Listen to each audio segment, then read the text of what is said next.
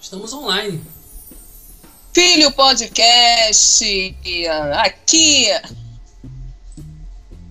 E hoje com Selma Barbosa. Olá, gente, boa noite. Então, gente, Selma Barbosa aqui no Filhos Podcast. Finalmente, né, Selma? Finalmente, chegou o grande Finalmente, dia. chegou o dia. Então, vou ler aqui um pouquinho, um resumo da, da nossa amiga, né? Um resumo, da, um, um resumo profissional da Selma, falar um pouquinho da Selma. E aí depois a Selma vai comentar, vai falar também. Bom, Selma Barbosa, que atua há mais de 25 anos na área de educação infantil, né, e diversas áreas educacionais, como baby class, maternal, jardim de infância, ensino fundamental, ensino médio, pós-graduação, educação profissional e diversas nuances do mundo corporativo. Além de diversos projetos de visibilidade social, como Jovem Aprendiz, Pessoas com Deficiências ou em Vulnerabilidades Sociais, visando auxiliar no processo de desenvolvimento integral dos indivíduos em todas as suas potencialidades. E a Selma, né, desde agosto de 2020, ela é, está no ramo de vendas de acessórios femininos com a marca Espaço 3B. É isso mesmo, Selma? Isso mesmo, isso mesmo. Tá correto? Tá corretíssimo. Ah, então tá bom. Então tá show. Selma, Oi. fala um pouquinho sobre você. fala um pouquinho sobre o seu trabalho, sobre a sua história. Como tudo começou. É, Então, eu venho de uma família de, de quatro irmãos homens, sou a única mulher, né? E Uhum. tenho uma família bem humilde, onde a preocupação naquela, naquela época era realmente um básico do estudo e a alimentação dos, dos seus filhos, né? Era basicamente isso. Na minha mãe é analfabeta e, e a minha mãe não tinha, ela tinha certeza que o filho tinha que estudar, mas ela não, não tinha, não, não conseguia enxergar a dimensão de que após o nível médio você teria outras e outras nuances e não parar nunca mais, né? E, e eu cresci com, com, com esse conceito de que você precisa estudar para ser alguém na vida. É, é- parece uma, fase, uma frase clichê, mas é o que a gente escuta desde, desde a nossa infância. E aí minha mãe deu o básico que ela podia para todos nós. Minha mãe foi uma, uma guerreira muito, uma mulher muito forte, muito inteligente, mas era o que ela podia fazer por nós. Mas eu tinha uma insatisfação com aquele universo que, me, que eu que esperava para minha família, que era o básico de ter a pequena formação, a alimentação e, e quiçá alguns empregos bem sutis que fosse possível naquela época. Então, dessa família simples, eu, eu fui a única que avancei dos filhos, né? Avan- Avancei mais nos estudos. E eu tinha várias interrogações. Lá desde pequenininha, assim, não tive muito acesso a brinquedos e bonecas de família pobre, como eu falei. Eu já brincava com aquelas pequenas bonecas que tinha ali de ser a professora. Eu já dizia que eu era professora desde sempre, né? E, e assim eu comecei a me encantar pelo ato de educar desde o primeiro momento da minha história infantil. E como a minha mãe, ela não tinha essa comunicação exacerbada de que você poderia fazer muito mais do que o básico da educação, eu comecei a ficar curiosa é, com a vizinhança. A vizinhança é aquela que a gente é, percebia que tinha um poder aquisitivo um pouquinho melhor. Aonde elas conseguiriam chegar, aquelas meninas da minha época ali, né? Então, na ocasião, eu tinha um, vizinhos que eram três meninas, e naquele primeiro momento elas eram as meninas ricas, né? E eu a pobre. E eu percebia que as escolas eram melhores, as formas de pensar e de falar eram diferentes. E aquilo muito me angustiava, porque eu não queria aquele universo que tinha na minha casa, apesar de ser um lar de pessoas simples, uma excelente mãe, mas a gente não tinha esse acesso. E eu prometi, já bem pequena, que eu queria estudar, a vida toda estudar. Consegui colocar isso dentro de mim e há, cerca de uns quatro anos atrás, num treinamento, eu entendi que eu já projetava na tela mental. Porque hoje a gente já percebe, a gente fala isso diariamente, né? E aí comecei, a minha vida toda era tentar ganhar primeiro os gibis, né, que era o que era possível. Eu ficava sedenta aqueles gibis que as meninas, que eram as três meninas ricas, tinham gibis, tinham livros. E eu conseguia é, entender que o ato de ler me levaria para outros mundos. E assim foi que eu comecei a estudar. E até que um dia eu pedi para minha mãe. Eu queria muito ter uma escola melhor. E a minha mãe, com muito sacrifício, conseguiu me colocar é, no Colégio Santa Maria, na Baixada Fluminense, que era um colégio de freiras. E para entrar nessa escola, eu teria que voltar um ano do ensino, porque lá era muito forte, né? Que era a palavra, né? A escola é forte. E, e aí a mamãe perguntou, mas, mas como é que você vai voltar? Porque agora você já está um ano à frente.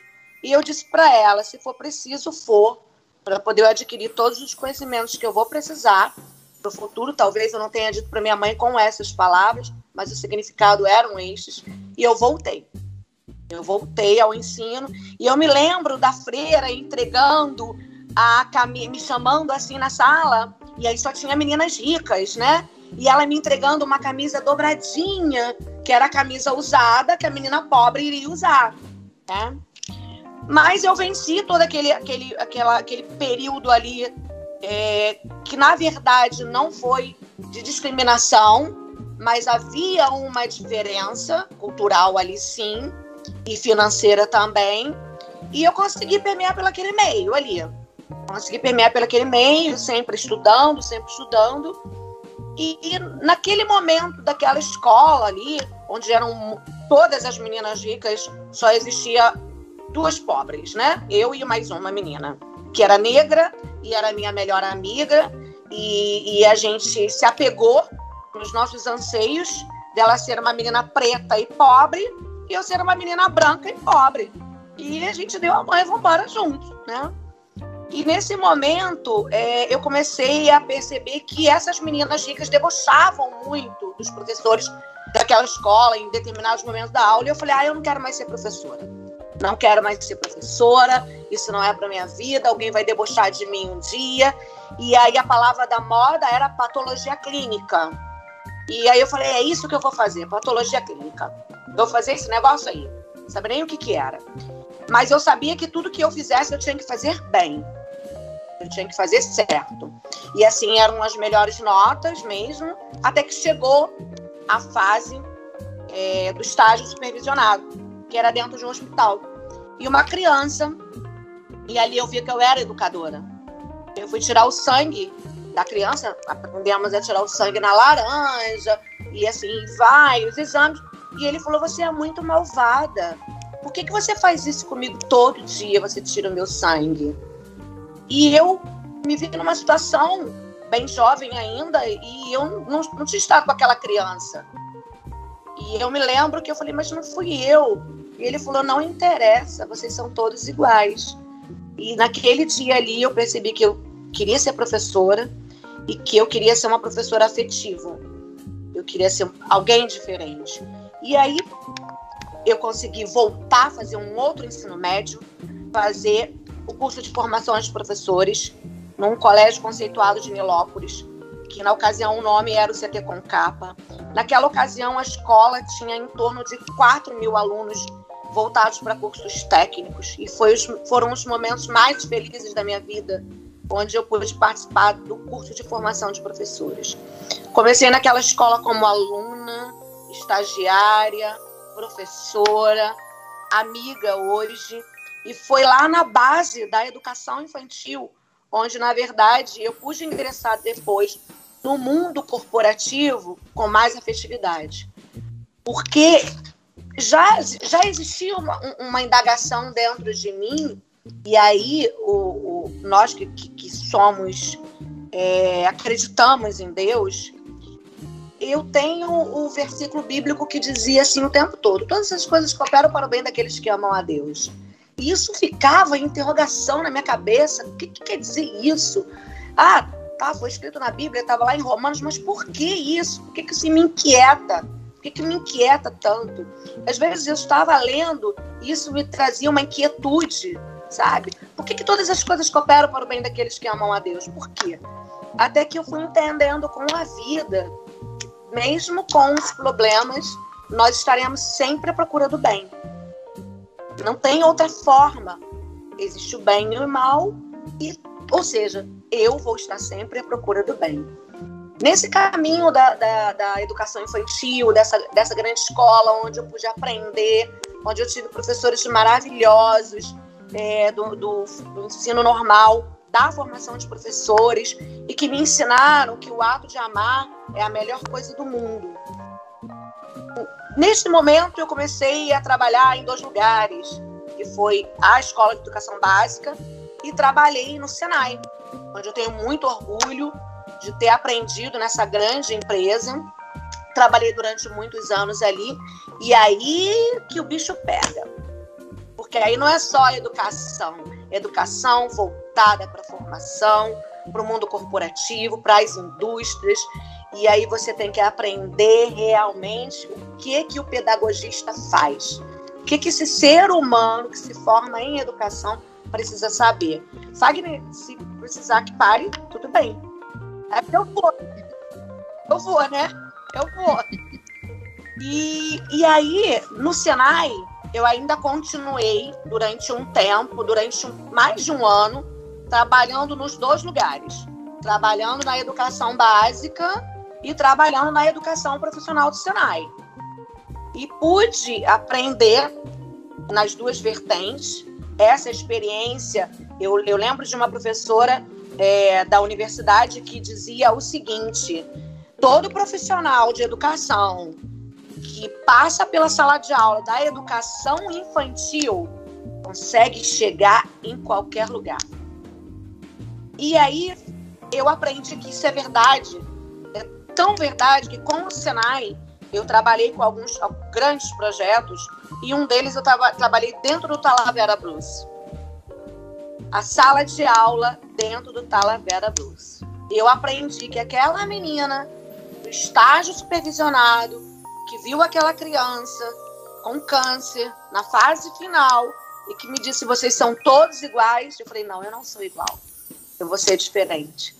E eu pude trabalhar ali com aquelas meninas do presídio, é, mulheres, senhoras, jovens, que ainda no século XXI distribuía provas de amor. Levar a droga para o namorado, para o marido, o filho, o irmão da facção. É, eu fui aprendendo com as dores das, daquelas mulheres que a escola transforma. E como tudo que eu coloco à mão, eu assim, eu não, eu, as minhas crianças da educação infantil, no dia da, das profissões, ela se vestia de baleiro, ela ia vender a bala no trem, ela não ia ser um médico engomadinho, adoro todos os médicos, Parabenizo a todos, mas eu queria que as minhas crianças entendessem as mazelas da sociedade. Que existiam outras profissões além do médico, do enfermeiro, do advogado. Então eu mostrava para meus piquititinhos isso. E eu falei, eu posso fazer isso aqui no presídio também. Eu posso mostrar para elas que existe afetividade, que existe amor. A gente olhava é, é, os exercícios que até a professora Denise, se estiver me assistindo em Aracaju, foi a grande mestre lá no presídio, sabe? E, e ela dizia o seguinte: ela passava exercícios e qualquer estrelinha que era colocado ali, coraçãozinho naquele exercício, todas as presas queriam. Presas para a sociedade, para mim, minhas alunas. Elas queriam ah, mas eu não ganhei um coraçãozinho. Ah, mas eu não ganhei um beijo seu. E eu vi ali naquele lugar ali, durante quase um ano, eu vi mãe e filha presas, irmãs presas, primas presas, pessoas que se conheceram ali pessoas que começaram a namorar ali, mulheres que começaram a namorar por falta de afeto. Por que, que você namora ela? Por nada, só para receber carinho, só para ter afeto. Então, eu comecei ainda a entender que eu precisava ser uma educadora, ser uma pedagoga, ser uma pessoa mais afetiva. Quando você entra dentro do mundo corporativo, que eu falei que o bicho pega, esses anseios começaram a, a, a de tal forma, porque a serviço da indústria é tudo muito rápido, é tudo muito ágil, tudo é para ontem, tudo tem que acontecer naquele momento. As grandes empresas, o Serviço Nacional de Aprendizagem, é, a gente está desde 1942 como legislação, sabe? Lá na era Vargas. Então, é tudo muito para agora. E isso começou também a me dar uma insatisfação de ser um profissional diferente. E muitas das vezes, é, muitas, sabe, Fagner, muitas, eu ouvi assim, ah, mas você é, bonit... é boazinha demais. Só porque você falava com uma palavra de afeto para o seu professor, para o seu aluno. Ah, mas ela, ela tem uma forma muito carinhosa de falar, sabe? Porque a robustez no mundo corporativo às vezes nos engole no dia a dia, sabe? Você precisa estar tá ali é, vendo o bicho pegar e as respostas são muito grandes, muito grandes. E aí eu pensei assim, eu posso ser mais. Eu posso ser mais, eu preciso ser diferente. E coloquei dentro do meu coração como uma oração mesmo. Que aonde eu estivesse, eu gostaria de fazer a diferença fosse na sala de aula, fosse lá no presídio, fosse em grandes projetos, que a empresa trabalha com excelentes projetos sociais. Onde eu estivesse, eu ia deixar a minha marca. E assim eu fui fazendo. Eu consegui é, trabalhar dentro do ensino superior, dentro da pós-graduação, e a informação não para, né? Não dava só para fazer a pedagogia eu tinha que me especializar, porque as interrogações elas viviam na minha cabeça, parece parecia um menino maluquinho, aquelas interrogações assim dos porquês da vida, sabe? E, e, e eu pensava assim, o que, que eu posso fazer? Falei, ah, então, já que eu sou pedagoga, já que eu quero entender é, como acontece a aprendizagem, como o ser humano aprende, eu vou fazer psicopedagogia. Eu vou entender esse universo aí. E aí eu fiz a especialização em psicopedagogia, onde você pode atuar em várias vertentes, até em clínicas, você pode ter sua clínica, mas não era esse o meu foco, era entender o desenvolvimento humano, como o ser humano aprende as suas diversas vertentes, e eu fiz psicopedagogia. E foi um momento mágico, porque de uma menina pobre, é, de só de meninos homens em casa, onde a única que estudou. E eu queria dar orgulho para minha mãe. Eu queria que minha mãe entendesse assim todo aquele sacrifício de vender até cachorro vira-lata como de raça, sabe? De vender bichinha da Avon, é, de trabalhar muito, de trabalhar em, em cozinha de, de, de botequim, e tra trabalhar em aviário, tudo que a minha mãe fazia precisava ter um retorno. Ela precisava ter uma, uma grande mulher na vida dela, sabe? E a minha mãe, a minha mãe morreu tem dois anos, ela dizia para mim assim: é você é uma inspiração. E, para, e o que, que, é o ato de, de, de, inspirar? Eu, eu vivo pensando, vivo sempre indagando, né? E aí eu volto lá é, na ocasião em que eu fiz a minha oração como um mantra, que eu queria fazer a diferença onde eu estivesse, sabe? Mesmo com todas as mazelas da cidade, onde a gente fica brava, muitas vezes, onde a gente fica zangado várias vezes, onde a gente tem que bater na mesa também várias, várias vezes, mas a gente precisa ter uma paz que excede toda e qualquer circunstância, sabe? É, Sel Selma? É, Oi! é, é, o que nós gostamos aqui é de realmente ouvir a, a história né, do nosso entrevistado. É, é, é, é, claro que cada um tem sua história, né, mas é, é existe sempre uma peculiaridade, né, uma, uma singularidade em cada história.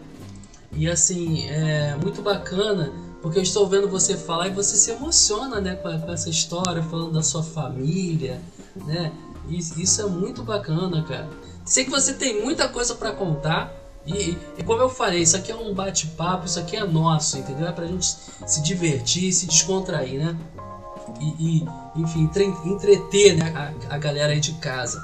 Mas também, ô, ô Selma, é, é, eu vou entrar no, na, na, pauta aqui, né? A, a, a, como, é, como é que se diz? A pedagogia da afetividade.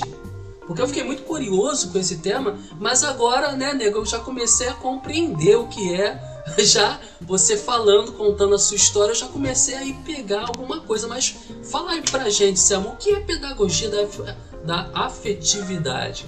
É, então, é, a formação do indivíduo, a afetividade, ela vem da paixão e ela vem de propostas pedagógicas de grandes escolas, é, onde no mundo a gente escolar, a gente está sempre preocupado com o aprender.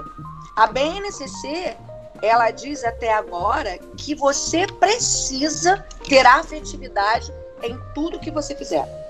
É, e, perdão, Selma, só a BNCC, é só para a galera leiga né, que está ouvindo, o que, que seria? Só para. Base Nacional Curricular Comum. Isso. E a gente legal. faz os documentos das diretrizes Sim. escolares e Hoje ela já consta que você precisa ser um ser humano socioemocional afetivo. Qual a diferença da pedagogia da afetividade com outras propostas educacionais? É você ser um ser humano não só autônomo, mas socioemocional preparado para tudo que vem acontecer. Hoje nós vivemos uma pandemia.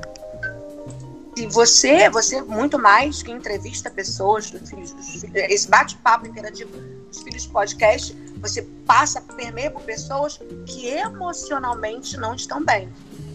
E a pedagogia da festividade, dentro dessa base comum da proposta pedagógica de educação ou de, de empresas, é trazer um ser humano mais afetivo, mais preocupado com o outro.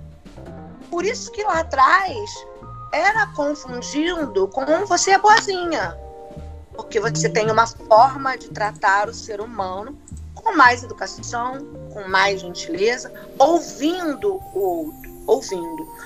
Fagner, é, é essa indagação da pedagogia da afetividade vem desde sempre, como eu te falei, das é, é, interrogações, mas muito me marcou um fato, eu posso te dizer, acho que um, uns 12 anos atrás, hoje a gente vê as tecnologias avançadas do sistema online para as nossas crianças aí e para os nossos jovens, para os adultos, onde a gente está um pouquinho mais distante, mas a gente se torna tão seco, tão seco no dia a dia, que se você não tiver cuidado e ser mais agradável significativamente dentro do, do que a gente está falando agora de uma pedagogia afetiva, você se torna um ser humano muito duro.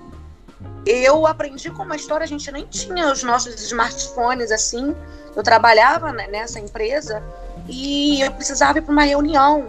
E como tudo era muito correndo, muito ágil, muito rápido, o elevador, pai, eu conto essa história várias vezes, eu quero contar até morrer para que eu aprenda com ela.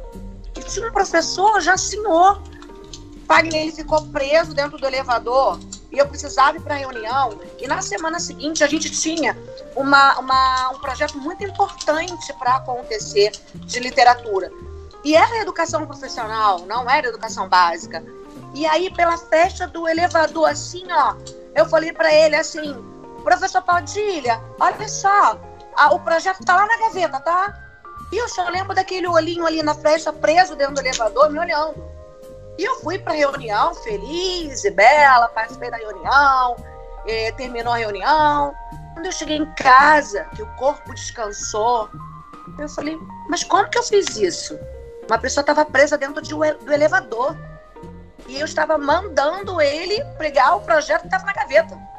Eu não sabia nem quanto tempo ele ia ficar preso no elevador. Por sinal, ainda ficaram mais de uma hora preso, preso no elevador até vir o socorro. Então, eu percebi que eu estava dura, endurecida com o dia a dia, com a rotina diária. E essa inquietação, desde o dia que eu vi o professor Padilha e eu nem liguei se ele estava preso no elevador. E fui para minha reunião, e depois já era uma sexta-feira, E eu cheguei na segunda-feira sedenta para falar com o professor Padilha. E ele me disse assim: Menina, eu tive tanta raiva de você. Tanta raiva de você. Mas eu entendi que você está em, está em fase de aprendizagem. Sabe? Apesar de já ser velha, né?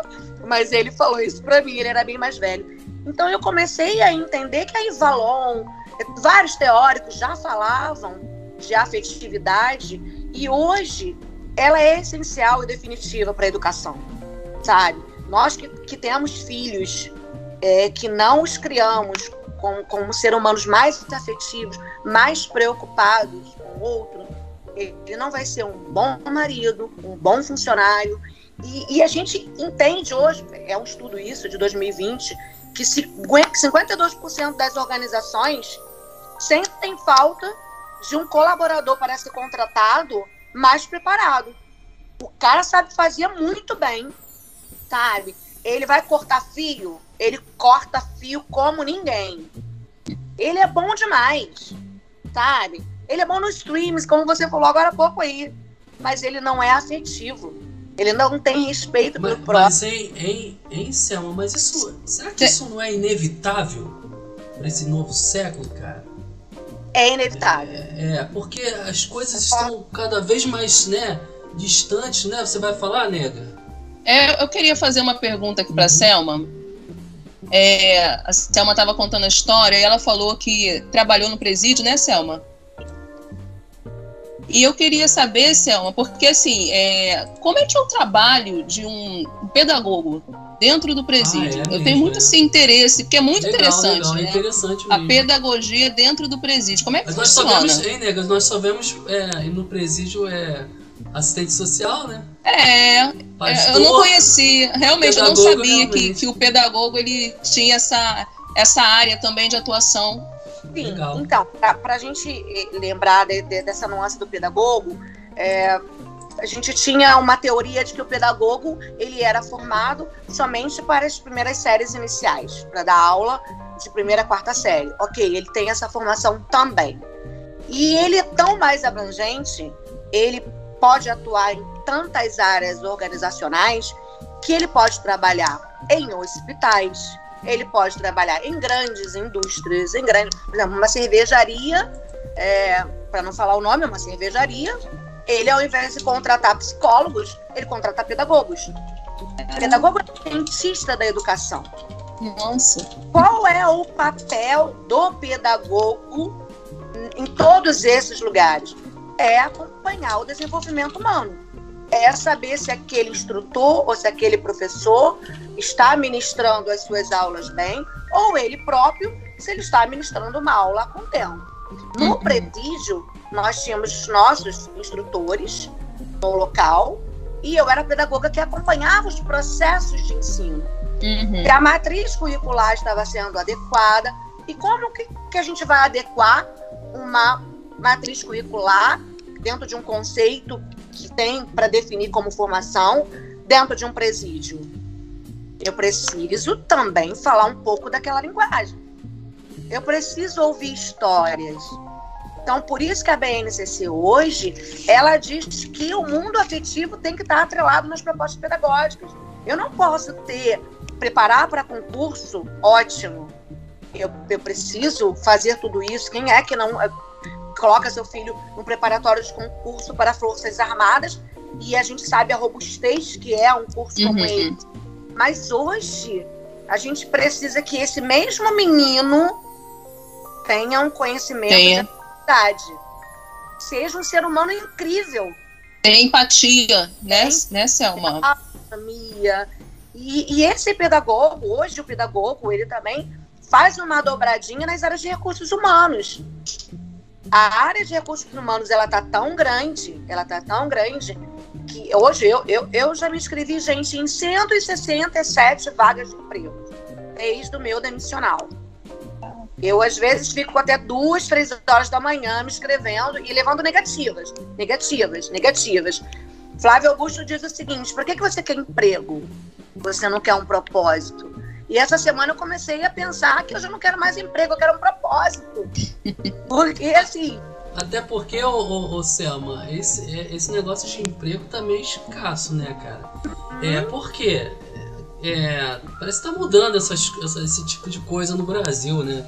É, aquela, aqueles benefícios né, que nós tínhamos né, antigamente.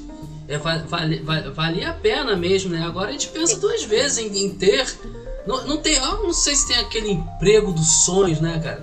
Antigamente você, pô, quero, quero trabalhar na Globo, numa Coca-Cola, né? Tinha, tinha, tinha todo aquele tipo. A empresa ia te buscar em casa, velho.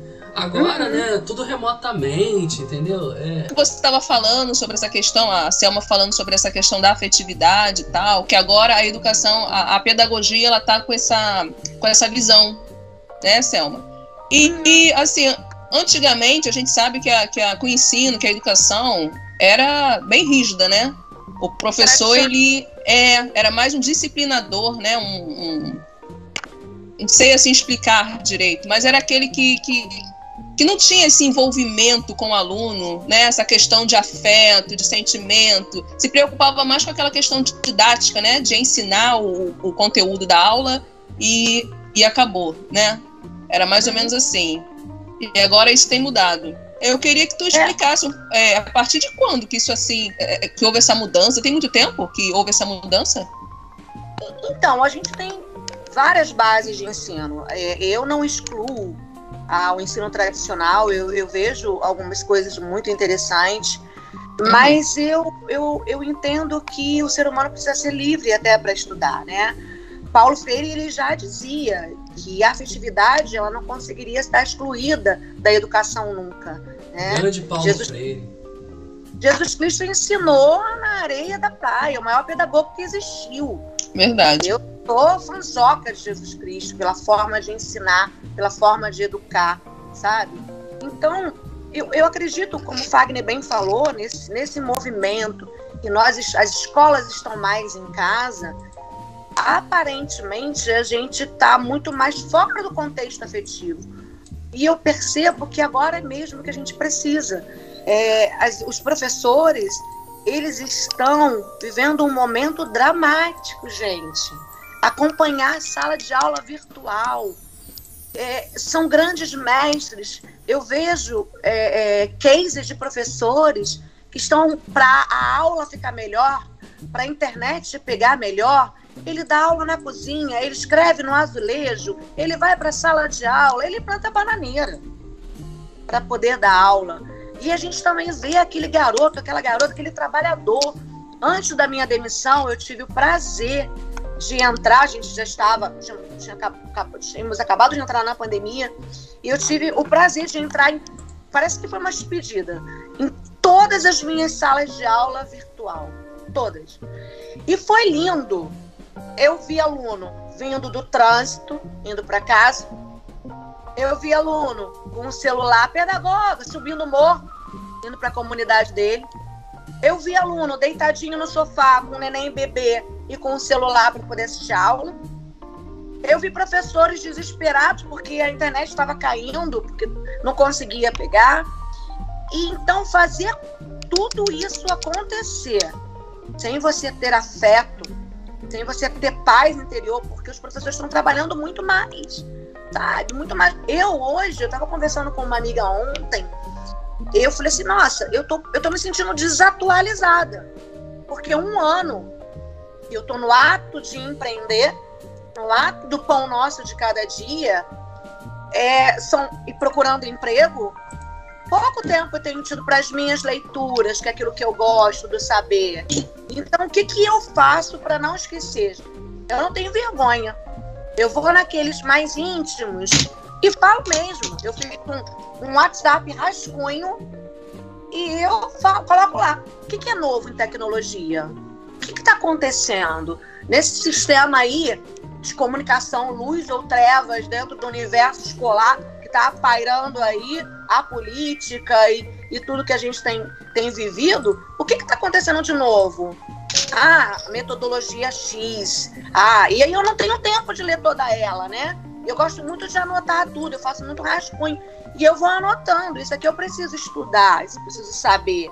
Porque o saber, ele nos anseia o tempo todo e a gente precisa, sabe, Wagner, como uma bandeira mesmo, saber que não está fácil educar. Nós que temos filhos, que estamos vivendo essa pandemia, que aparentemente a gente pensava dentro do nosso coração um ano. E a gente está aí, ó, março, abril, maio, julho, agosto já. A gente vai viver isso muito mais, né? Então, é, é, esses laços afetivos que vêm lá desde a infância, precisa estar tá hoje aqui, ó, que vocês estão fazendo comigo. Vocês me abraçaram no momento mais difícil para mostrar o meu produto lá no meu trabalho. Meu trabalho digno, sabe? Ele é muito digno. E, e tem o preconceito, sabe, Fábio? É, nós somos esse quando é uma coisa incrível. Quando você é demitido, você também é excludente. Você fica um pouco à margem. Você é uma pessoa não grata. É muito isso. É muito isso. Então, de um universo corporativo, de uma empresa gigantesca, ficaram poucos. Poucos. Mas muito selecionados. E esse grupinho trabalha a pedagogia da afetividade. São grandes pedagogos, professores, gerentes, pessoas voltadas para o mercado, pessoas afetivas que sabem lidar com o próximo. Sabe, Fagner, uma coisa que, que as nossas mães diziam pra gente, os educadores dizem pra gente, e a gente tem que entender o tempo todo, nós temos dois ouvidos. É para ouvir melhor, né? Então, a gente fala muito o tempo todo, mas a gente precisa ouvir mais. E quando for possível a gente falar um pouquinho do espaço 3B, eu vou contar para você uma experiência que está acontecendo no meu dia a dia lá no espaço 3B. Nós, nós vamos entrar no, no espaço 3, 3B ou, ou, ou 3B. 3B, espaço 3B. É, é, mas antes, ô, ô Selma, você é uma mulher empreendedora, né? Uhum. Existe um certo preconceito da galera de humanas, né? É, a própria pedagogia em si com a palavra empreendedorismo. e, e, como é que você faz essa separação? Ou não há separação na sua cabeça? E como é que você vê essa situação? É. Passei por esse sentimento que você está dizendo. Bom, não sou mais pedagoga, eu não estou mais trabalhando nem instituição de ensino corporativa. E o que, que eu preciso fazer para sobreviver? O que, que eu vou fazer? E agora? As palavras têm poder. Que, como que eu vou me comunicar agora? Se eu já não estou não não tô mais dentro de uma sala de aula, dentro do universo, não estou acompanhando processos pedagógicos, eu lembro das interrogações que ficam na minha cabeça desde sempre. Eu falei assim: eu vou ser pedagoga onde eu estiver. Sim. Aonde eu estiver, eu vou fazer pedagogia. E aí, você não acreditava, né? Todos nós, que nós, o Brasil, a gente não, a gente vem de uma crise muito grande política e de brigas políticas e que trouxeram essa falta de comunicação tão grande e falta de afetividade nas palavras que, que fizeram com que a gente fizesse um, uma mobilização para tentar sobreviver. No meu caso, eu falei assim, o que, que eu posso fazer? Minha filha Bruna falou para mim assim: mãe, você sempre foi muito vaidosa, sempre gostou de se cuidar, sempre gostou de acessórios, sempre tá sempre com um brinco diferente. Você topa, mãe, vender bijuteria? É, porque, a minha filha estava cheia de cuidados, porque a minha filha sempre me enxergou educadora, né? Sempre professora, sempre com uma vestimenta diferente para a educação, para os meus alunos, para os meus professores. E eu falei, mas o que, é que eu tenho que fazer? E aí a minha filha falou assim: ah, mãe, a gente pode procurar alguns fornecedores e aí você pode trabalhar na feira. Eu, ah, tá, né? Tá bom. Como que faz? Ó, mãe, tem que ir lá às 5 horas da manhã, tem que chegar lá e falar com o gerente lá da feira, que é a pessoa responsável, e tentar conseguir uma vaga para você. E assim eu fiz. Com uma bolsinha, com algumas coisas, e tive a sorte de Deus que ele era um professor de matemática, também desempregado, que também empreendia com a sua renda extra, que era administrar as feiras. E assim eu comecei na Feira da Glória. Comecei vendendo os. E essa galerada toda pedagoga, essas lindas e maravilhosas pedagogos, começaram a comprar bijuterias e comprar brincos e fazem até hoje para me ajudar. Mas em, em, em Selma, essa, e aí entra o ponto que nós estávamos falando da se reinventar, né? Sim. Essa pandemia ela fez com que muitas pessoas é, é, de, aguçou muitas pessoas de humanas né, a entrarem. Eu também sou, sou de humanas, minha esposa também é. E nós estamos aqui é streamando. Eu acho que não foi só na pedagogia, acho que foi geral, entendeu? Eu acho que o Brasil todo é, é, teve que, que se virar. Né? Não, não tinha emprego, enfim, não, né? esse, esse emprego é, é fabuloso que nós, sonhamos, que nós tanto sonhamos não existia. O, o emprego formal, né? Vamos é, dizer assim. Formal, é. O emprego Perdão, formal. Né? É, é, meu, meus pais costumam dizer que tem, tinha, tinha muito, tem trabalho, né? Mas não tem emprego. Não sei se é, é a diferença. Exatamente. E aquela pessoa que fazia um bolo gostoso está fazendo o bolo para vender. Exatamente. Aquela pessoa que, que faz um artesanato, tá vendendo artesanato. E a gente Mas isso é ruim, Sam, isso é bom, né, cara? Isso, isso é, é muito bom. É, isso é muito de certa bom. forma. O, o Fagner. Acho que é, nós, nós pessoas... sempre fomos de, muito dependentes do Estado, né? Brasileiro em si. Uhum. Né? De um Estado enorme, de um Estado imenso. Uhum. E, uhum. e, e, e, agora. E... Né? Ah, fala, né? Não, não. Interessante é que essa, essa pandemia ela veio mostrar lados né, da gente que, que talvez nós nem tínhamos conhecimento de certas habilidades, né? E começaram a se assim, desenvolver a partir dessa pandemia. É, igual assim, eu eu tô nesse mercado de eu trabalho com, com vendas, né? E assim, até então eu não me imaginava trabalhando com vendas, mas a necessidade faz, como diz aquele ditado, né, Selma? A necessidade faz o ladrão. E aí a gente uhum. começa a ver, né, nessa, nessa, nessa, nessas novas possibilidades que surgem, habilidades que talvez a gente nem tinha essa, essa, essa consciência. E aí a gente pensa, pô, caramba, eu gostei, gostei de fazer isso. E você, no caso, você começou a vender, né, a trabalhar com, com acessórios femininos, né? É Até então você do... nunca havia trabalhado. Que é o caso do espaço, né? Aí tu já pode entrar nesse como surgiu, Selma, né? Jane, e assim, é, Flávio Augusto ele tem uma frase que ele diz assim: é preciso saber enxergar uma boa oportunidade na hora certa. Chegar atrasado só se for para ficar se lamentando. Então, é, contas chegam. É, vejam vocês aí e tantos outros brasileiros. E a gente precisa se reinventar mesmo. E, e, e em cada um na formação de humanas, a gente precisa estar dentro do nosso universo, sabendo da nossa essência. Foi quando eu cheguei na feira, é, eu não sabia como que montava a barraca, como é que desmontava a barraca. Eu levava muito, muitas bijuterias e eu levava coisas demais. E aí eu, eu demorava muito tempo para montar a barraca e muito tempo para desmontar, porque eu não tinha toda a expertise daquele universo ali, sabe? E, e eu comecei a ver como é lindo a garra do feirante que chega às três e pouca da manhã, para que a gente chegue às sete na feira de domingo para comer o pastel da feira e para comprar as frutas de domingo, para tentar fazer a sua alimentação de domingo. E eu comecei a ver como é árduo, gente, é muito árduo, sabe? Eu voltava com as pernas inchadas, os braços inchados, cansadas demais, dor de cabeça. Falei, e aí às vezes aqueles dias, meu Deus, não vendi nem para pagar a barraca, o gerente da feira que você paga uma taxa, né? Que é para montar a barraquinha, para desmontar a barraquinha, para recolher o lixo, para a segurança. Eu fiquei, meu Deus, não ganhei nem esse dinheiro. Mas dentro de mim existia uma força. Se falta tempo, que realmente fosse uma justificativa, eu preciso ir mais. E eu não tenho trabalho, eu tenho família, eu tenho filhas, eu tenho que comer.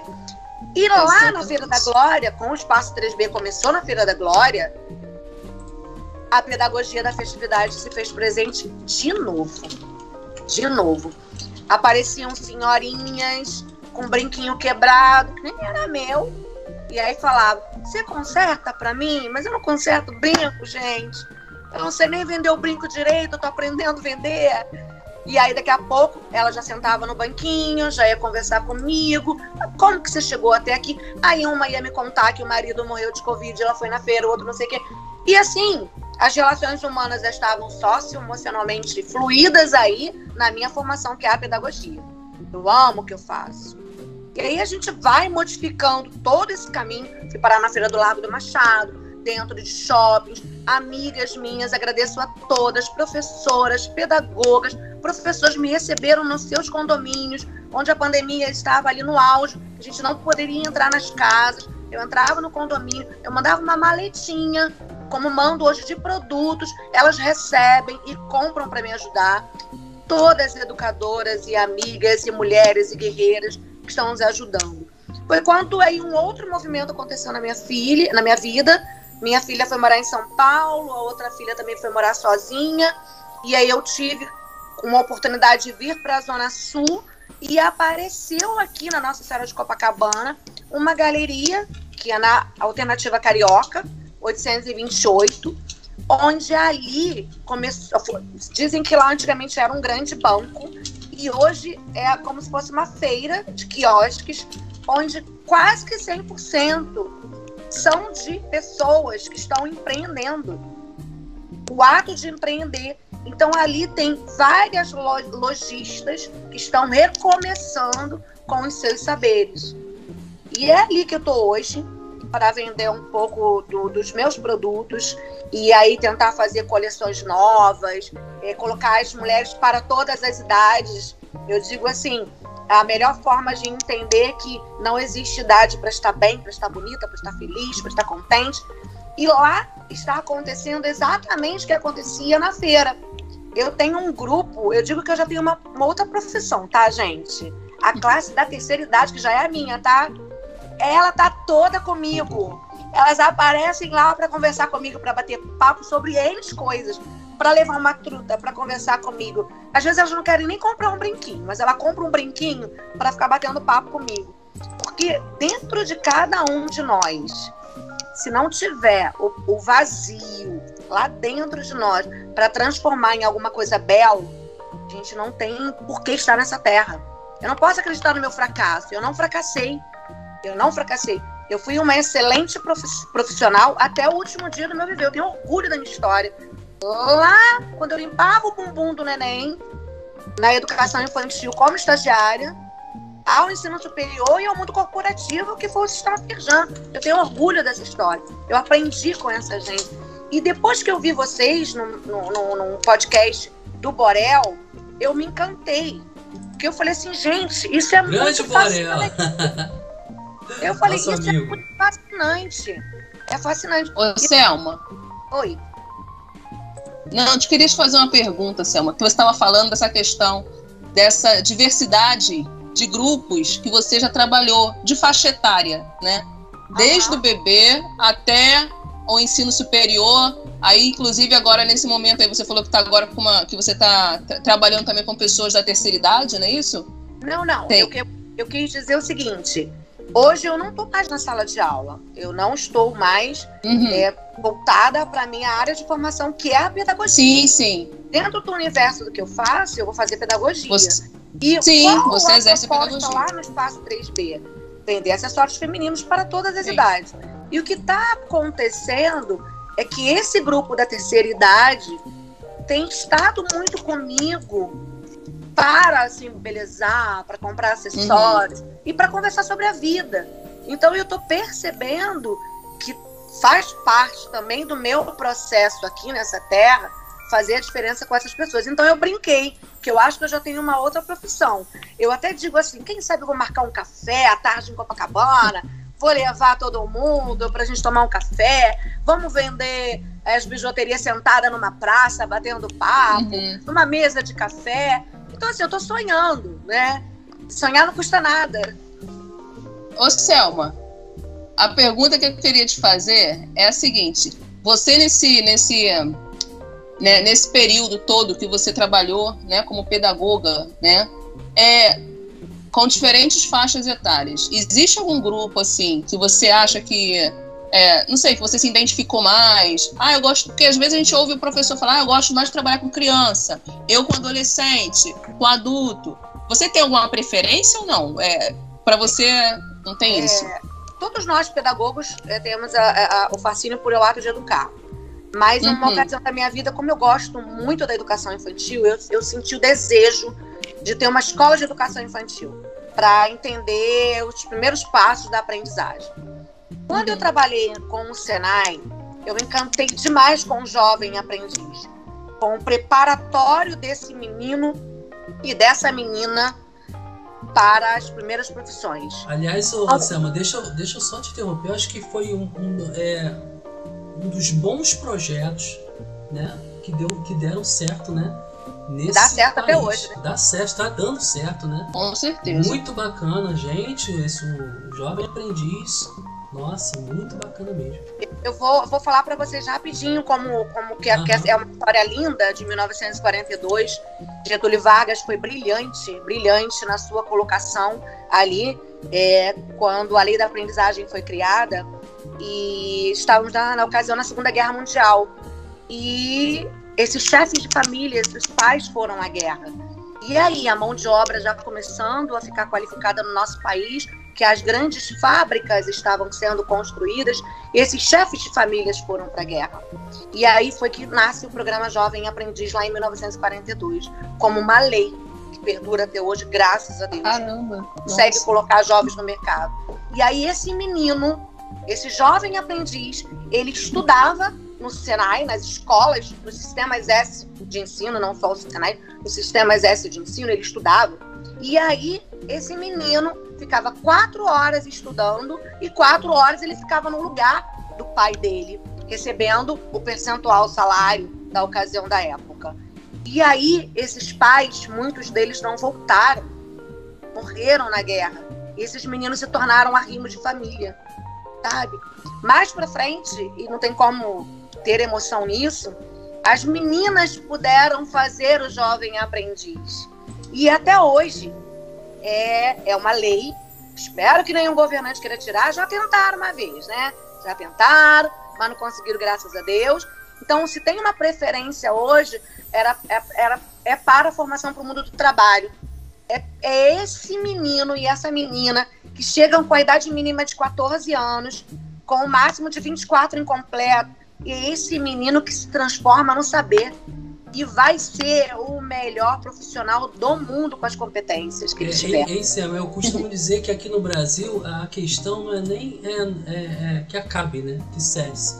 A questão é entrar na escassez, né? A gente para Mas- entrar nessa escassez. Como, né? por exemplo, eu, eu, eu, né, eu sou músico, né? O ensino da música é também é constitucional aqui no, no Brasil, né, desde Vila Lobos. E, e, enfim, não temos, assim, são poucos é, é, colégios que se colégios que se preocupam com isso, né?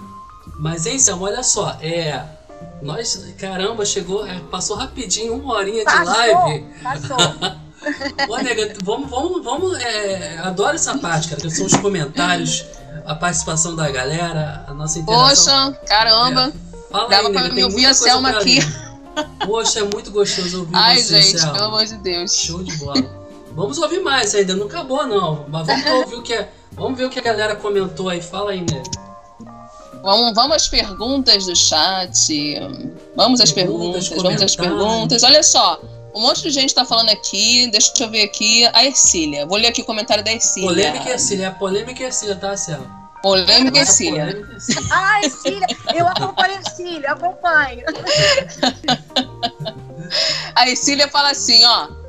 O dom de ensinar é isto, de amor. Um ato de amor.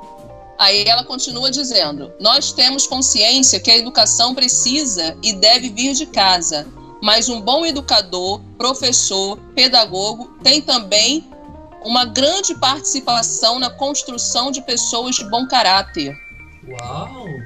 Nossa, Muito bom. né? muito bom mesmo, hein? Olha só, hein? Gente, coisa chique, hein, isso aqui. Muito chique. A Adriana também comentou aqui. Psicóloga Adriana Santos. Psicóloga Adriana. Tá sempre aqui com a gente. É nossa psicóloga aqui, só tem doidinho, né, Selma? Aí Quero ela já entra aqui. conhecer. Eu faço a terapia aqui no, no chat aqui. ó. Tá sempre fazendo a terapia aqui. Fala aí, nega. Desculpa. A Adriana, a Adriana comentou aqui, ó. As emoções provenientes da afetividade, como carinho, ternura e apreço, são vitais para um bom desenvolvimento em grupo. É isso mesmo, né, Selma? É isso Gente, mesmo. é chat, chat de alto nível, cara. Gente, vocês estão inspirados, hein? Misericórdia. Caramba! O, o chat mais intelectual da Twitch. fala aí. O Flávio, o Flávio fala assim, ó. Qual é a diferença da psicopedagogia para a pedagogia afetiva? É, boa pergunta, boa pergunta. A psicopedagogia, ela trabalha com as dificuldades de aprendizagem de qualquer estudante, desde a educação infantil ao ensino superior, e a gente trabalha até muito mais efetivamente com a criança. E a pedagogia da afetividade nada mais é do que uma filosofia de ser. Você entender que o ser humano precisa ser socioemocionalmente preparado para liderar, liberar suas emoções internas e externas. E ela está intrínseca. Você pode ser um psicopedagogo trabalhando a pedagogia da afetividade. Respondido, Flávio. Respondido. A Adriana. Adriana, tem mais pergunta. Calma que tem mais pergunta. Calma aí. A Adriana, psicóloga Adriana, fala assim: ó. Se tornar um pedagogo afetivo, precisa fazer um curso? Há, há especialização ou aprimoramento, algo do tipo? Não, não existe hoje uma especialização profunda disso. Eu estava conversando com um amigo que tem uma, uma, uma pós-graduação, ele disse que ele está no caminho de fazer isso. É uma metodologia. A pedagogia da é uma metodologia, um ato de ser. Então, existem grandes escritores, desde Valon, Vygotsky e outros, que falam da pedagogia da afetividade. É uma Nossa. forma metodológica de ser. Uhum. Respondido aqui, Adriana. Ó, a Adriana, ela continua aqui na pergunta, tá? Ela fez outra pergunta, deixa eu ler aqui.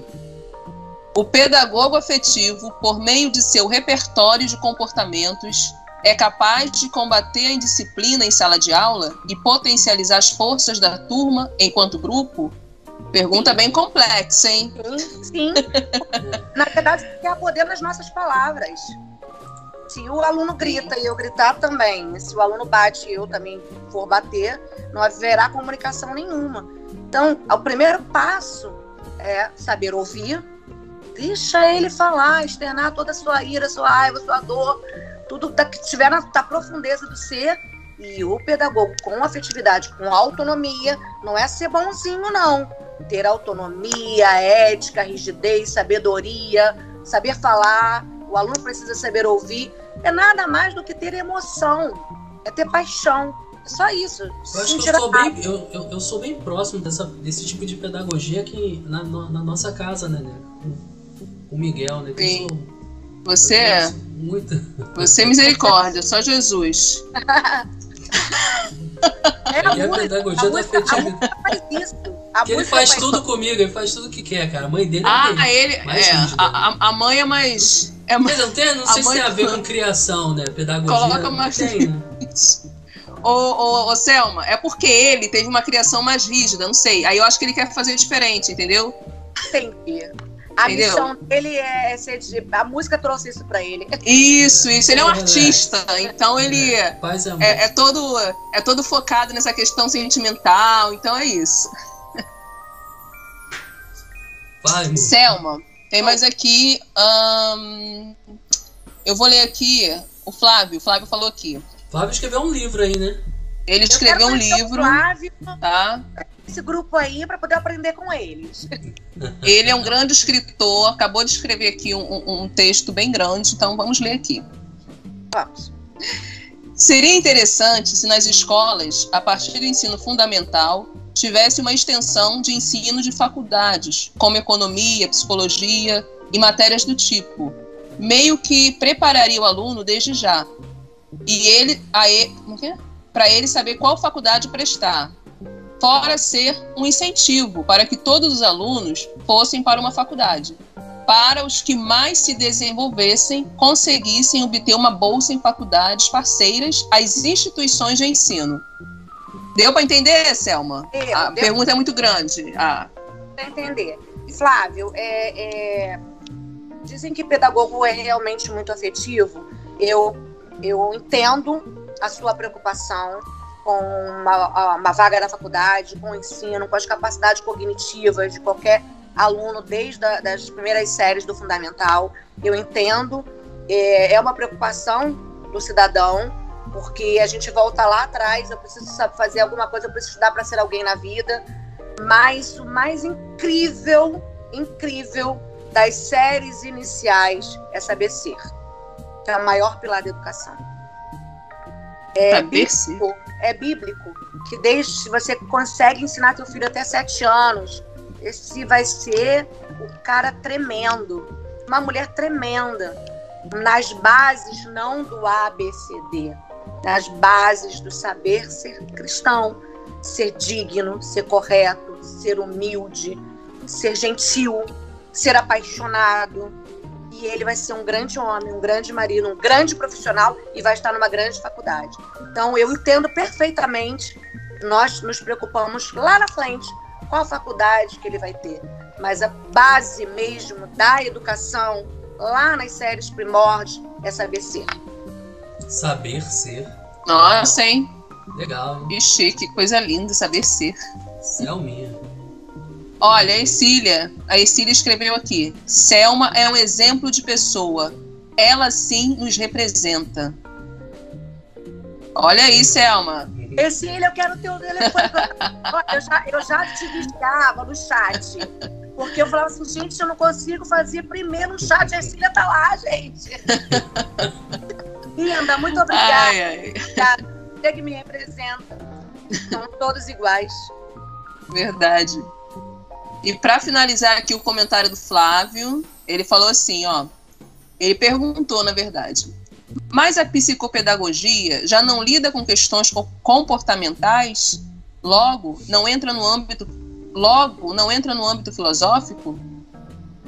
Deu Ah. para entender, Selma? Eu, eu sim, Flávio, a psicopedagogia, ela lida com as questões de aprendizagem.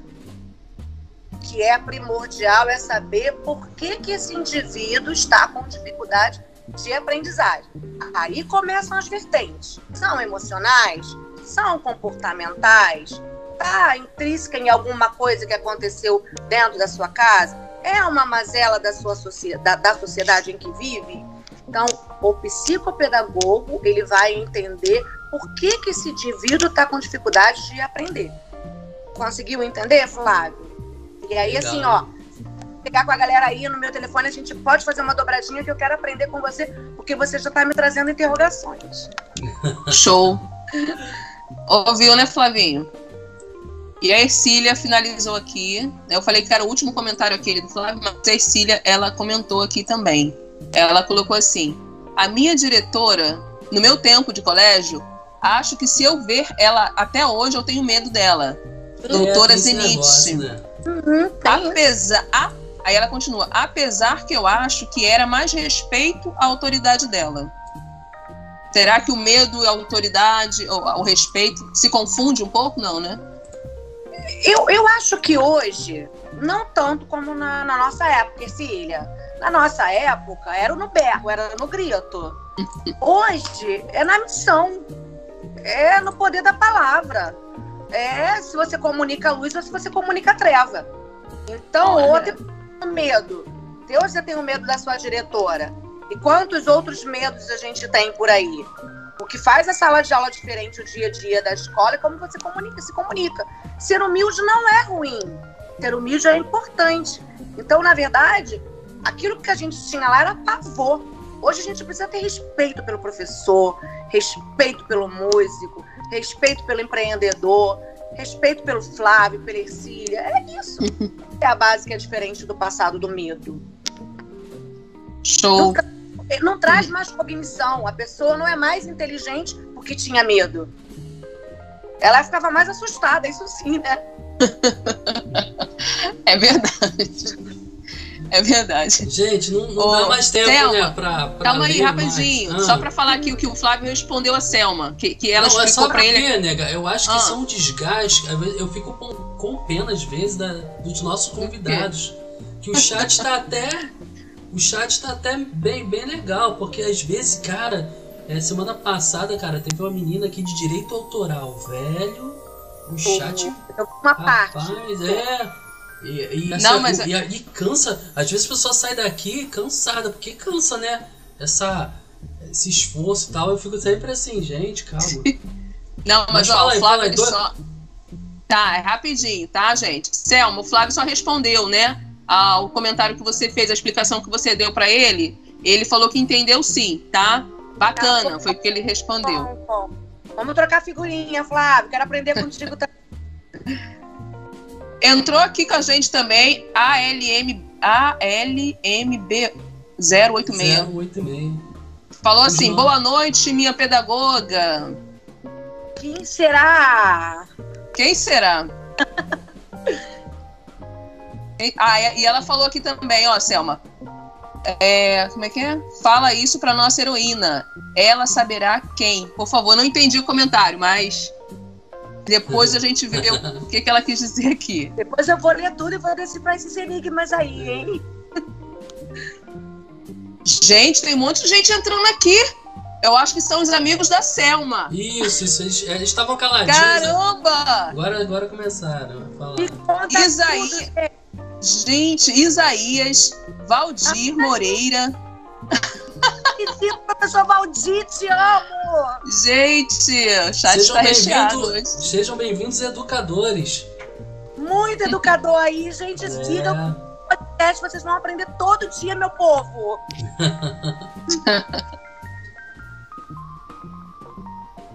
Quem tá mais aí? Tô curiosa. fui do Por Senai. Galera do Senai aqui chegando junto. É, o pessoal do Senai. Ô, ô Selma, eu, eu, eu vou eu tenho que Arthur, perguntar é o pra Arthur, você. Selma, o o Arthur. Baltazar! É meu, meu Baltazar! Ele é o rei Arthur, gente! Ô, ô, ô Esse Selma, é o Ah. fera da sol- soldagem. E o cara é demais, demais. Selma, deixa eu Muito te bom. fazer uma pergunta. O que, que mudou no Senai? Porque eu vejo muitas críticas no Senai como instituição hoje, daquele Senai antigo. Como é que você vê essa instituição hoje? Eu, eu, eu acredito que o Senai ele é uma das melhores institu- instituições de ensino ainda. Ainda é. Ah, A ONU considera Eu sou uma Senai das também. melhores, sou Senai com muito orgulho. considerada pela ONU, considerada pela ONU. Eu acho que mudou, está mudando para todos nós. Essa avalanche de pandemia, de sistema de ensino à distância, são profissionais gabaritados demais. Os pedagogos, os técnicos de educação são de elite. Gente, é, eu trabalhei, eu estou fora, mas é gente de primeira linha. Então eu acredito que o que mudou é o que vem mudando na educação, que transforma, que se molda e que se modifica. Hoje a gente teve que aprender a lidar com isso na distância como nunca. Muito diferente. É diferente. engraçado, Selma, a minha história, porque eu gostava, sempre gostei muito de desenhar, né? Só que meu pai é militar, ele não sabia, pô, tu vai desenhar, pô, o que que tu vai ser, moleque? Tu vai ficar desenhando lá na, lá na praça. que é um trabalho muito bonito dos artistas, né, de rua e tal, mas pra ele não entendia so- sobre entendi. isso. Aí ele falou, o que que tu vai fazer? Tu vai desenhar no computador então. Aí ele chegou lá no Senai, me lembro como até. Lembro hoje. Ó, tem. Tem. É, é, como é que é? Tem curso pra desenhista aí e tal. Ele vai fazer. Eu, pai, não sei. Tu vai fazer sim. Graças a Deus, né? Que é, foi, o, foi a primeira é, turma de design aqui da Baixada Fluminense, Senai. O maior orgulho. O maior orgulho, o, Sa- o Senai ensina para o mundo do trabalho, existem competições de educação profissional. É, a gente ganha medalhas. É, eu botava tem- meu jalequinho tal. Eu fiz curso de cabista. Meu pai queria Nossa. me ver no Senai, né? Quase Saia do que colégio e você pra tá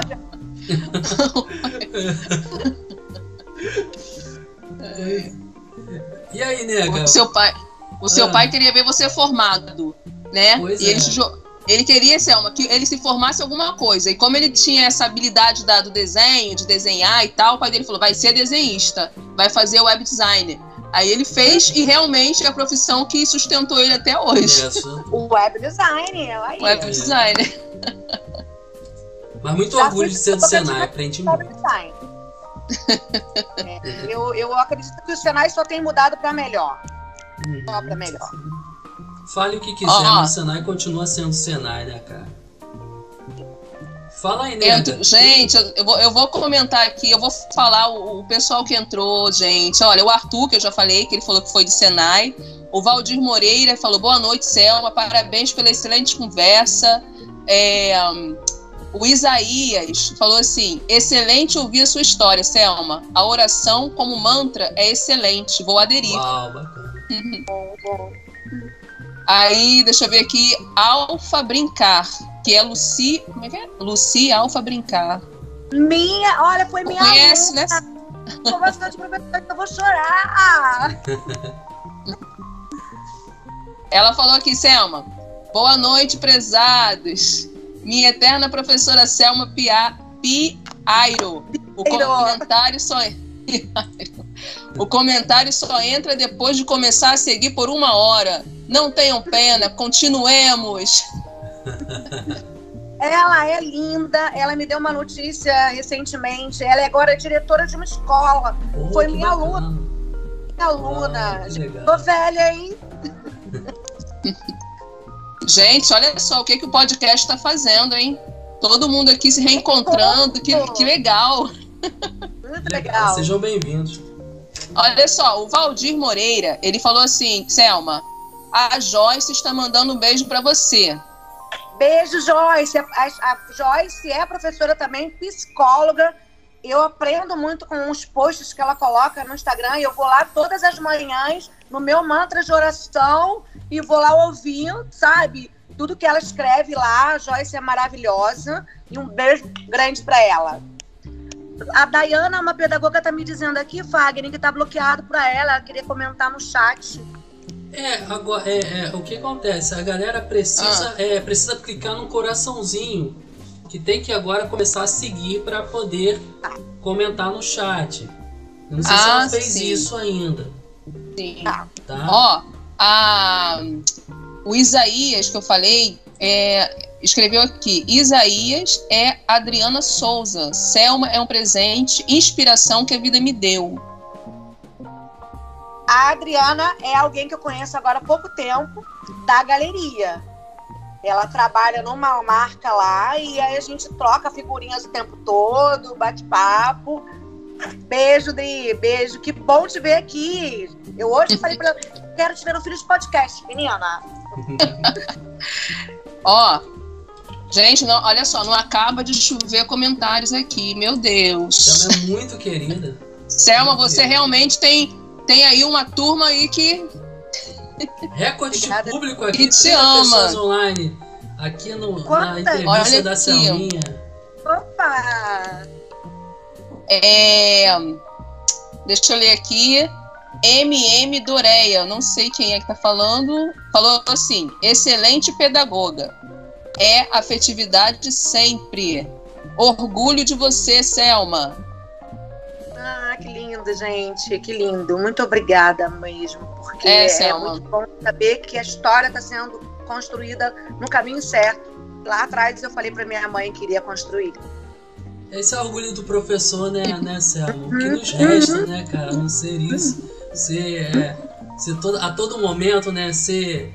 ah, as pessoas param você, ou você me ensinou alguma coisa, você, isso é muito gratificante, acho que isso não tem preço. Isso é um dos pilares aí da, da pedagogia, né, cara? Isso, isso me faz amar a pedagogia, né? Eu também sou professor, né, sou... é, mas assim, vem tanta gente, tanto pedagogo aqui, inclusive, né? A, a Li- como é que é aquela moça que veio aqui, nega? A, Lili, a Lilian. também fé. A Eu falei, Lilia, a nossa, Lilia sem trabalha nada de pedagogia. É Sem maravilhosa. nada, velho. Ela é demais, aquela Arrebenta menina. também, nossa, uau. Muita gente Ó. boa, cara. O Valdir falou assim pra Selma: Orgulho de você, Selma. Aí a Adriana Souza falou: Adriana Souza de Nilópolis está aqui. Ô, Nilópolis, Ah, oba, Lorilópolis. Sou lá da Baixada Fluminense, gente. celeiro de músicos. É. I love Ei, Nilópolis. galera! Márcia Dória, um beijo pra você. Tô vendo que ela tá aqui, ó, mandando dizer. Sou eu também, tô lá no chat. O Valdir Moreira falou: Você deixou um legado, Selma. Que legal. bom. E a, Que bom. e a Ercília aqui também falou: Muito bom ouvir a Selma. A Ercília eu quero pra mim, gente. Ela já é minha, vocês já sabem, né? Não fala isso, você não conhece. Aí, Selma, vai. Vocês vão fazer. Vocês vão ser grandes amigas, hein? Tem Com que se certeza. conhecer. Tem que se Com conhecer. E, e é isso, gente. Vamos. Por enquanto, o chat aqui, ó. Selma, já lemos tudo. Oi. É, Selma, dá, dá o seu último recadinho aí pra galera. O que você quer deixar aí no Filhos Podcast para fechar aqui com chave de ouro? Essa live linda. Primeira... Quero agradecer a Deus, porque todas as coisas cooperam para o bem daqueles que amam a Deus. Foi é isso que, que me deu as primeiras interrogações quando eu ouvi esse versículo, que alguns consideram uma frase. É, agradecer a vocês, que nada é por acaso, eu não acredito em acaso. Vocês chegaram na minha vida foi para me dar incentivo, para me dar afeto, para entender que eu estou vivendo só um momento, é, que a dor ela vem, mas ela pode ir embora, a alegria vem no amanhecer. Então agradeço esse casal lindo que já faz parte do meu coração, da minha vida. Gente, eu nem os conheço pessoalmente, eu conheço virtualmente e eu já os amo. E também eu, eu, eu, eu tenho sempre de cabeceira é, algo que parece é, muito forte, mas que diz assim para os campeões: ande com os campeões, espelhe-se com os campeões, pense como os campeões, comporte-se com os campeões e dê preferência, seja um campeão. Mas afinal, o que é ser um campeão? É cumprir a sua missão.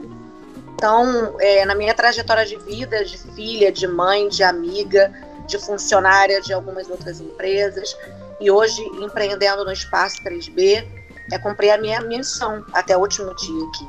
E se for preciso é, propagar que é necessário ser um pouco mais afetivo com o outro, abrir a escuta e ter um olhar mais apurado, eu vou falar. Eu te agradeço, Fagner, Jane, obrigada mesmo. Uma noite, uma noite grandiosa, onde eu pude estar entregue aqui e feliz. Nada melhor do que é acreditar na felicidade, né? Uau, que bacana. É, eu agradeço. é, fala, amor, por favor. Agradeço essa participação. Eu interrompo ela depois aqui. que eu fico ouvindo depois, sabe? interromper ela dentro Selma, agradeço muito. A gente agradece muito a sua participação aqui. Dá para ver por que, que as pessoas te amam tanto, né? Você é uma inspiração. E ouvir você falando durante essa live, deu para ver que você realmente é uma inspiração. É que nós possamos futuramente né, ter mais conversas tão boas quanto essa, tá? E ter a oportunidade um dia de conhecer você, tá bom? Foi muito bom. Foi muito bom mesmo. Selminha, ó, eu vou, eu vou contrariar você e dizer que você está no melhor momento da sua vida, tá? Sim. Você está no melhor. E Obrigada. as pessoas ganham muito é, em cinco minutos que conversam com você. Né? Como tem sido Nossa, comigo. Poxa, né? nem fala. É, você é enriquecedora. E que, e que nós tenhamos aí na pedagogia tantas Selmas aí. Eu acho que está faltando Poxa. até, né? E... Selma é uma daquelas pessoas que que faz a diferença, né? É. Aonde ela, aonde ela entra, ela faz alguma coisa diferente naquele lugar. E, seria bom que muitas, como o Fagner falou, tivessem assim, muitas Selmas espalhadas pelo, pelo mundo, que com certeza o mundo seria bem melhor. Sem dúvida você vai mudar a vida de muita gente ainda, Selma. Deus quiser. E as pessoas vão se inspirar em você, eu tenho certeza disso. Pode, pode, enfim. Nunca tive tanta certeza na minha vida. É, e muito obrigado por ter abrilhantado a nossa, nosso filho podcast, Selma. Muito obrigado. É, vai se despedir aí, amor? Vamos, Vamos se despedir você. aqui, né? Nega, se despede Muito... de mim, nega! É a nega, é. Você é minha nega. Gente, muito obrigada por todos vocês. Obrigado, gente. Vocês que vieram aqui prestigiar a Selma, muito obrigada mesmo, de coração, tá? Selma, muito obrigada pela sua presença. E a Selma vai estar aqui mais vezes, tá, gente? Com, tá? certeza. Com certeza. Eu e a Cília, a gente dispara. Eu e, a... e agora vai ser eu, a Cília e o Flávio. Ah, aí, é, pô. Vamos combinar uma live. Selma, Cília e Flávio. Vai pegar fogo. Beijo, meus professores queridos, minhas amigas Beijo. pedagogia. Beijo grande. Beijo, tchau. Até tchau. amanhã.